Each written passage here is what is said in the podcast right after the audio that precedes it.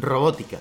La robótica es una rama de la ingeniería, proveniente de la electrónica, la mecánica, la biomédica y otras muchas más, que se encarga del diseño y construcción de robots.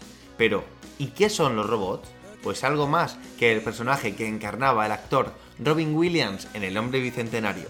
Los robots los encontramos a día de hoy en casi cualquier lugar. Tenemos robots de limpieza, que van aspirando el suelo de nuestras casas, tenemos robots manufactureros que crean, montan y ensamblan coches, televisores o latas de conserva, y tenemos robots de cara al público que se encargan de atender a los clientes con sus dudas más comunes. Sí, esto último en España aún no se ha dado, pero en ciertos hoteles, en Japón, ya han empezado a utilizarlos. Pues bien, como veis, los robots ya forman parte de nuestras vidas y lejos queda el tópico del robot humanoide que vive en nuestra casa y es nuestro amigo, los robots no son eso, aunque puedan llegar a serlo algún día. La robótica, lo que es, es una de las ramas más avanzadas de la ingeniería, que pretende hacernos la vida lo más sencilla y cómoda posible, tan solo eso. Y es que no olvidemos que muchos tenemos robots de cocina, a los que echamos alimentos, y ellos solos se encargan de cortar, mezclar y cocinar. Y sí, estos también son robots.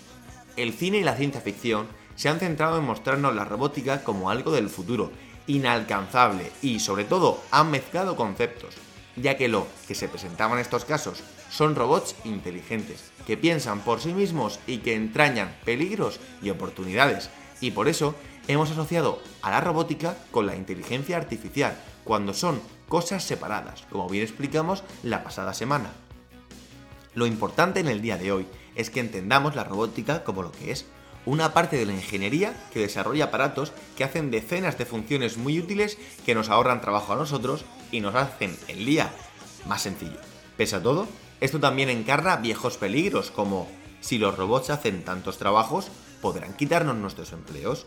Pues sí y no.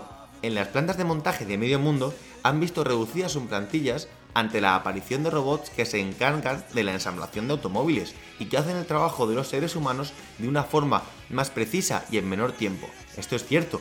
Pero no nos quedemos en ese dato solo, y es que la transformación de las empresas a estos nuevos modelos automatizados ha traído la creación de nuevos puestos de trabajo encargados de la supervisión de estos robots, además de la necesidad de contratar ingenieros que programen sus tareas y de técnicos que se encarguen de sus reparaciones.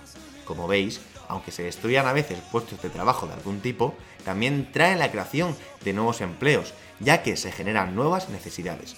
El futuro pasa por nosotros y es momento de preparar a las futuras generaciones para la revolución que nos espera. Ya en muchos colegios de la Unión Europea se están implementando asignaturas de programación y robótica. ¿A qué esperamos nosotros? Un saludo y hasta la próxima.